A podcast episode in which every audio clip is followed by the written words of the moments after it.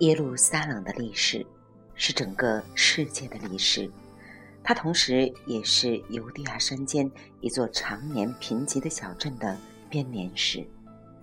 嗨，亲爱的各位听友，这里是荔枝 FM 一七九五八七六，我是你的朋友李柏。今天想和大家分享《耶路撒冷三千年》这本书的一篇前言，厚厚的六百七十四页的一本书籍，我相信会有大量的对这些内容感兴趣的朋友觉得这是一个非常解渴的书籍。那么今天的节目仅仅是这本书的前言。它是从宏观上概括了一下耶路撒冷的历史。那么好吧，请随我一起来认真的聆听。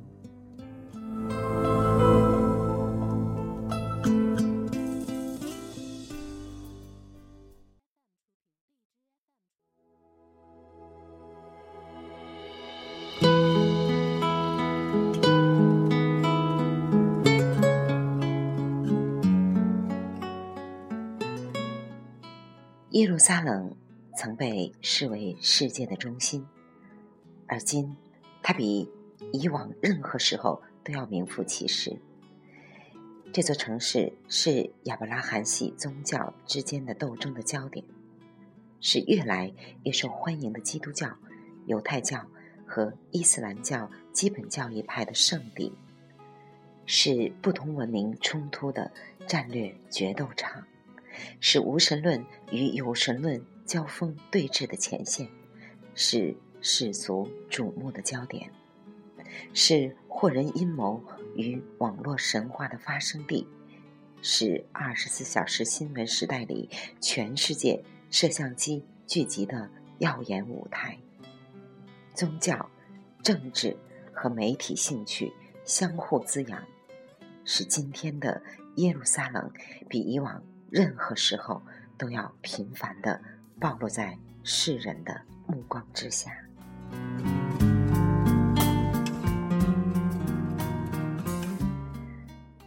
耶路撒冷是神圣之城，但给人以迷信、骗术和偏执的印象，是帝国的欲望与奖赏，但又不像他们所期望的那样具有战略价值。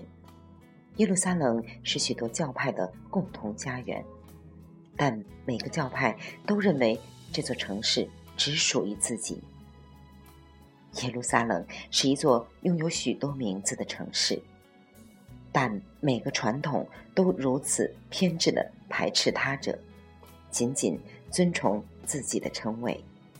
这个地方是如此的娇美，以至于犹太人。在其他神圣经典中，与女性的口吻去描述它，通常把它说成是一个鲜活的尤物，一个地道的美女；但有的人也把它描绘成无耻的荡妇，或者是被爱人抛弃的受伤的公主。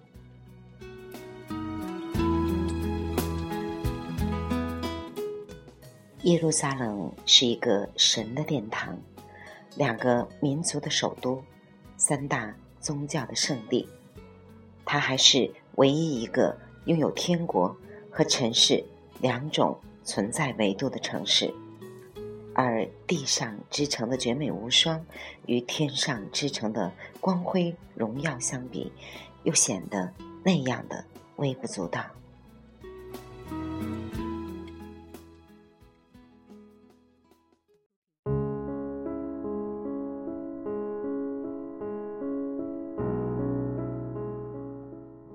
耶路撒冷既是天上之城，又是地上之城的这个事实，使这个城市可以存在于任何地方。新耶路撒冷可以遍布全世界，每个人都有自己心中的耶路撒冷。据说亚伯拉罕、大卫、耶稣和穆罕默德这些先知和长老，都曾在这里的石头上驻足。亚伯拉罕系宗教在这里诞生，而世界也将于末日审判时在这里终结。对于圣书之民来说，极为神圣的耶路撒冷就是圣书之城。圣经从许多方面来说，都是耶路撒冷这座城市的编年史。而圣经的读者，从犹太人和早期基督徒，到穆斯林征服和十字军，再到今天的美国福音派，一次又一次的改变着耶路撒冷的历史。以实现圣经的预言。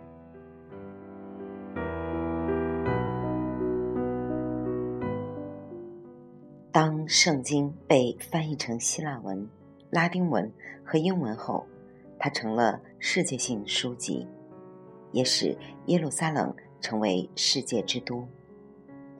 每个伟大的国王都成了大卫，每个特别的民族都成了新以色列人。每种高贵的文明都成了新耶路撒冷。耶路撒冷是一座不属于任何人的城市，但它又存在于每个人的想象当中。这是这座城市的悲剧，也是它的魅力所在。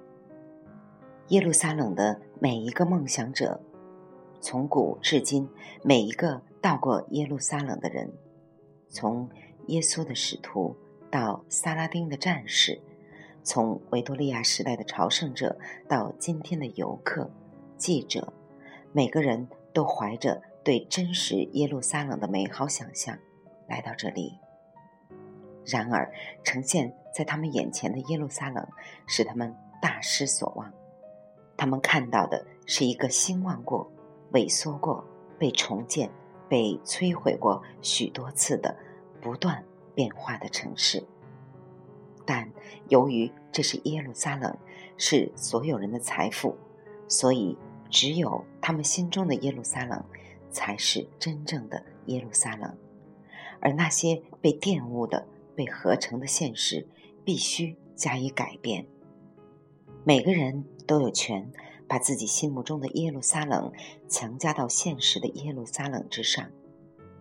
而实现这一梦想的手段，通常就是他们手中的火与剑。十四世纪的历史学家伊本·卡哈登，即是书本中提到的一些事情的参与者，这也是这些事件的史料来源。他注意到，历史被如此热切的追捧。街头向往的人们都渴望了解他，国王和领袖们也愿意为他决一死战。这对耶路撒冷而言尤为真实。不承认耶路撒冷是世界历史的一个主题、一个支点，甚至一根脊柱，就不可能书写这座城市的历史。在这个时代，互联网神话的力量意味着高科技鼠标。和弯刀一样，能够成为基本教育派军火库的武器。因此，就现在而言，我们对历史真相的追寻，比在伊本·卡哈登的时代更为迫切。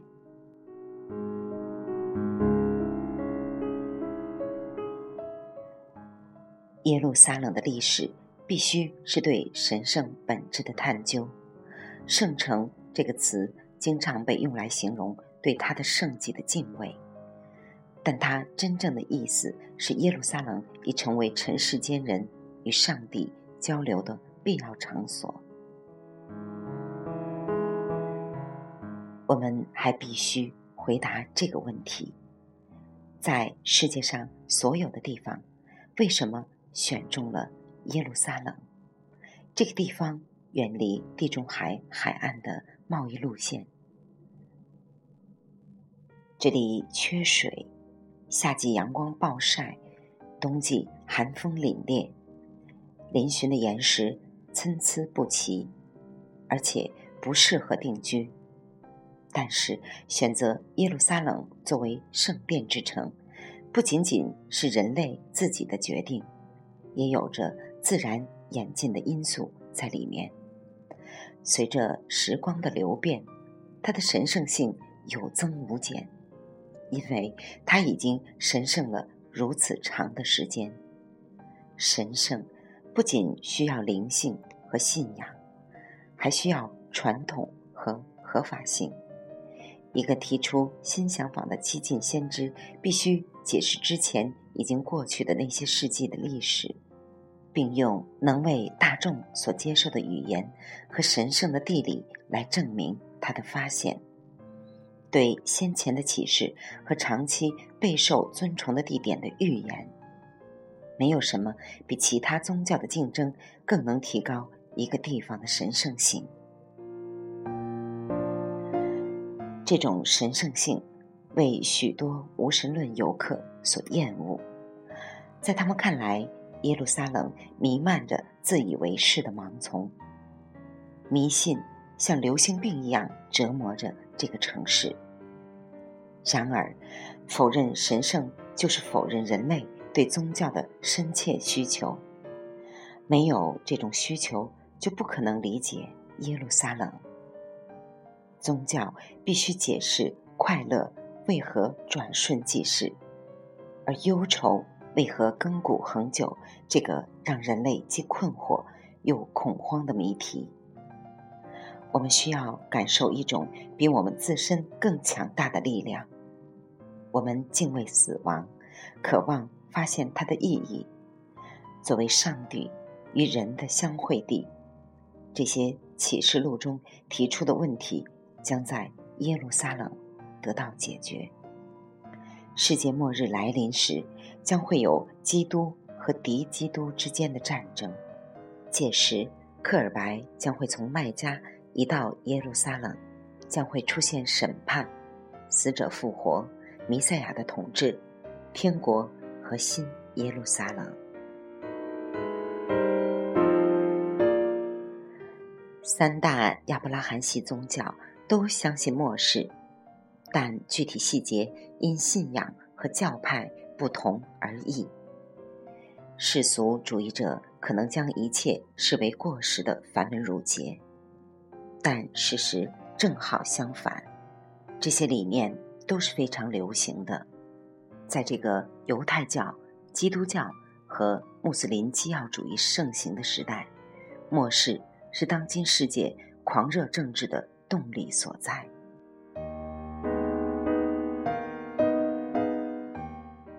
死亡是我们永恒的伴侣。长久以来，朝圣者为了死在耶路撒冷，葬在圣殿山周围，以为末日来临时的复活做准备而前往耶路撒冷。他们还在继续前来。这座城市被墓地包围，并且建在墓地之上。古代圣徒的干枯躯体备受尊崇。莫达拉玛利亚干瘪发案的右手仍然在圣母大教堂中希腊正教修会会长的房间里供奉着。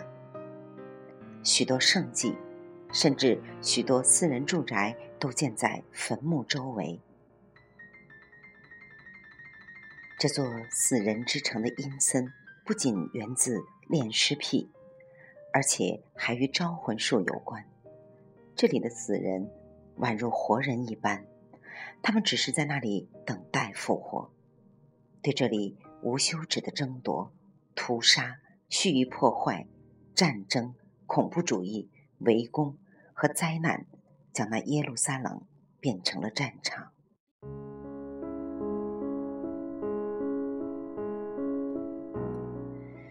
耶路撒冷用阿道斯·好叙里的话说，是宗教的屠宰场；用弗洛拜的话说，是一个停尸房。梅尔维尔称这个城市是一个被死亡大军包围的头盖骨，而爱德华·赛义德记得自己的父亲讨厌耶路撒冷，因为他使他想起死亡。这个天与地的圣所，不是一直靠神意庇佑而发展起来的。宗教起源于向某位具有超凡魅力的先知，如摩西、耶稣、穆罕默德展示的灵光。帝国的建立，城市的征服，依靠的是某个军阀的活力和运气。从大卫王开始，某些个人的决定使得耶路撒冷成为耶路撒冷。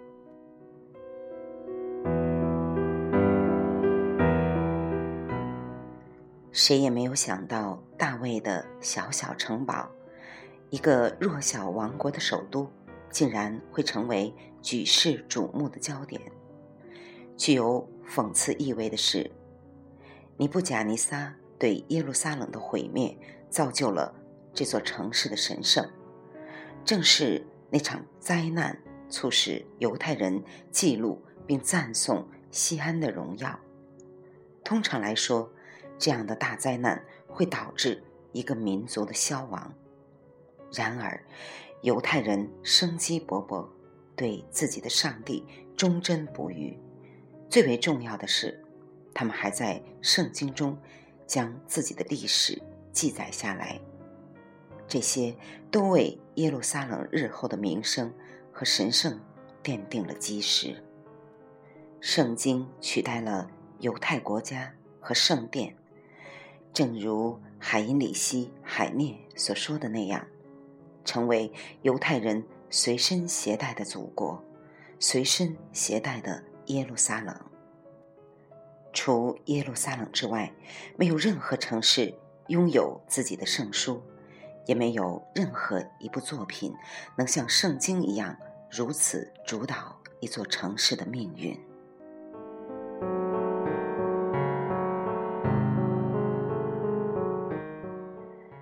这座城市的神圣，源自犹太人作为特选子民的例外论，即耶路撒冷是上帝挑选的城市，巴勒斯坦是上帝挑选的土地。后来，这种例外为基督徒和穆斯林所继承和接受。耶路撒冷和以色列的至高神圣性，反映从16世纪欧洲宗教。改革到二十世纪七十年代，宗教领域不断增长的对犹太人返回以色列的痴迷，以及西方世界对他的世俗对应物——犹太复活主义的狂热上。对这些人来说，耶路撒冷是座失落的圣城，因此，西方固执的迷恋。还有这种普遍的归属感，可以朝两个方向发展，它有利也有弊，或者说是把双刃剑。今天这种情况反映在对耶路撒冷更加强烈、更富感情的审视上，也反映在以色列和巴勒斯坦的冲突上。其中的紧张程度与情感纠葛是其他任何事情都无可比拟的。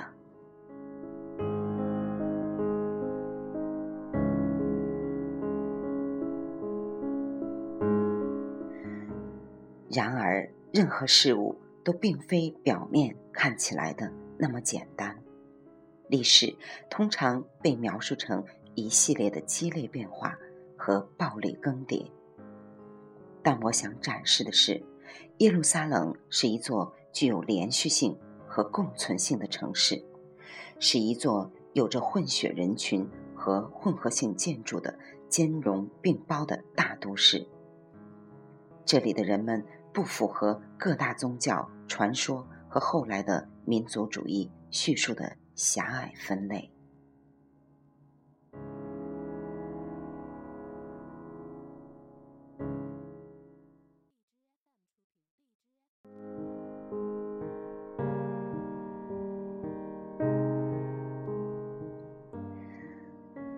这是这本书尽可能以家族发展为线索，追寻历史的原因：大卫家族、马卡比家族和希律家族、沃玛亚家族、鲍德温和萨拉丁家族，直到后塞尼家族、哈里迪家族、斯帕福德家族、罗斯柴尔德家族和蒙蒂菲奥里家族。这种做法有悖于正统史学所注重的突发性事件的描述和狭隘叙事，但却可以展示有机的生活模式。在耶路撒冷，不仅有相对的两方，还有许多相互连接、相互重叠的文化和不同层次的忠诚。它是一个由阿拉伯正统派、阿拉伯。穆斯林、塞法尔迪犹太人、阿什肯纳兹犹太人、哈雷迪犹太人、世俗犹太人、亚美尼亚东亚教徒、格鲁吉亚人、塞尔维亚人、俄国人、科普特人、新教徒、埃塞俄比亚人、拉丁人等等等等组成的多姿多彩、千变万化的。万花筒。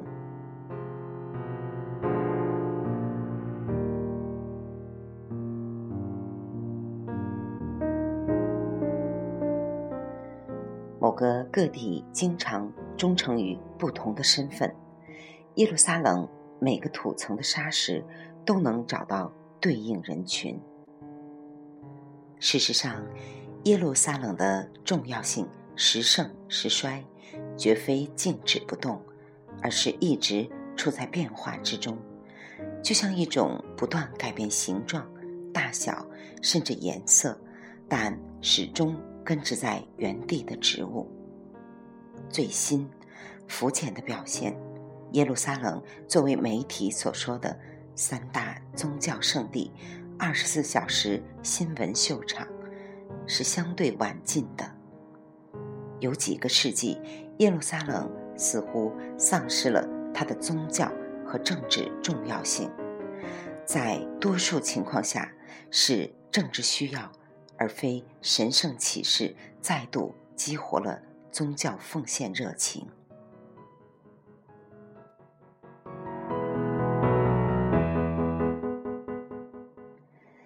每当耶路撒冷要被遗忘，变得无关紧要时，那些虔诚。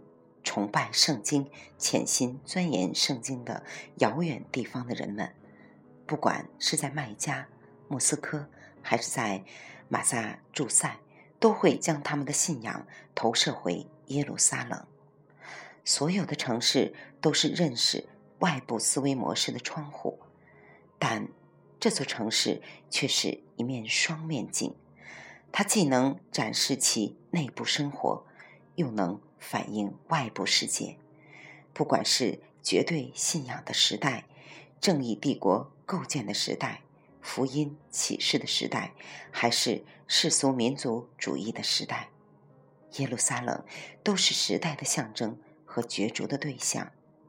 然而，就像马戏团的镜子一样，它反射的内容通常是扭曲的，有时甚至是怪异的。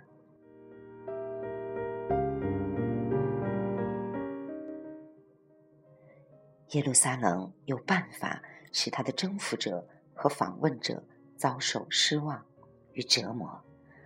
尘世之城与天国之城的差别是如此令人难以接受，以至于每年都有一百名病人进入这座城市的精神病院，所患之病是耶路撒冷综合症，是一种由期望、失望、幻觉。组成的精神病，但耶路撒冷综合症也有政治性诱因。耶路撒冷藐视理智、现实政治和战略。耶路撒冷只存在于拥有贪婪情欲和无可匹敌情感的王国，理性在这里显得苍白无力。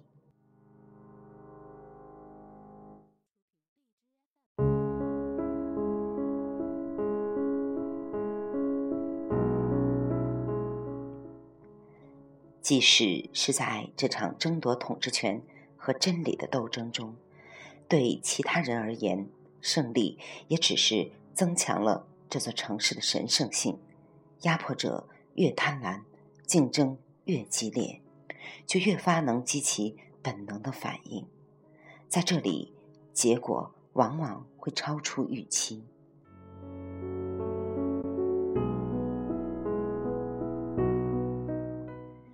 没有其他地方能够唤起这样的独占欲，而这种嫉妒心颇具讽刺性，因为耶路撒冷的大部分圣迹以及与此相关的解读都是借来的或偷来的，它们原本属于之前的宗教。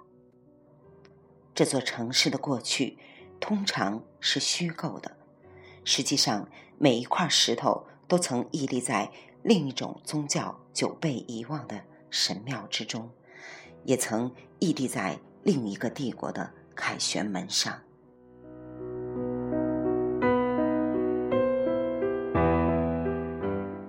伴随着大部分，但不是所有的征服而来的是强占其他宗教的传统、故事和遗址的同时，抹去这些宗教存在的痕迹。耶路撒冷经历了许多破坏，但征服者通常不会摧毁之前就有的东西，而是重新加以利用，并为它添砖加瓦。像圣殿山、西律城堡、大卫城、西安山和圣母大教堂这样重要的遗址，没有出现明显的历史分层。它们更像复写纸和刺绣作品，里面的丝绒是如此纵横交织，以至于现在已不可能将它们抽丝剥茧。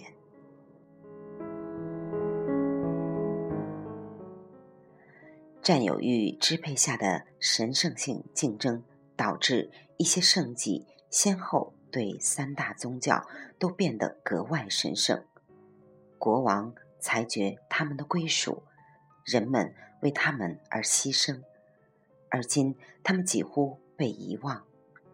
圣殿山曾是令狂热的犹太人、穆斯林和基督徒敬畏的地方，但现在很少见到穆斯林或犹太朝圣者，它基本上再次成为基督徒的场所。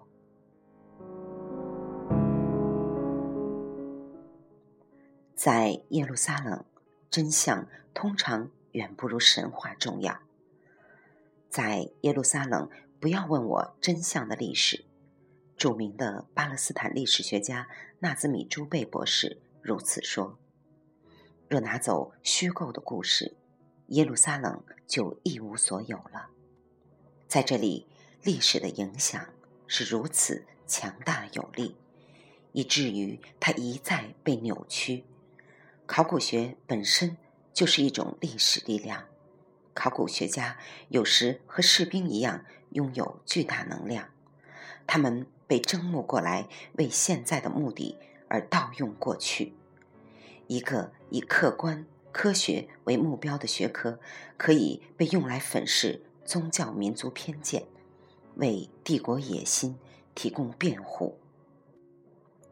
十九世纪的以色列人。巴勒斯坦人和福音派帝国主义者都曾犯下征用历史事件、赋予他们矛盾意义和事实的罪行。所以，一部耶路撒冷的历史既是真相的历史，也是传说的历史。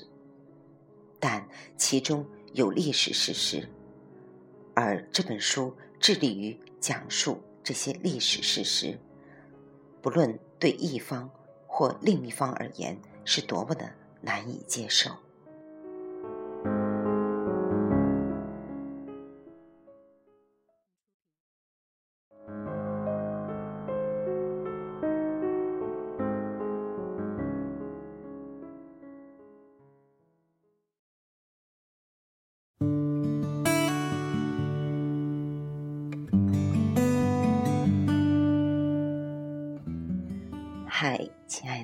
各位听友，今天和大家分享的是《耶路撒冷三千年》这本书的开篇序言。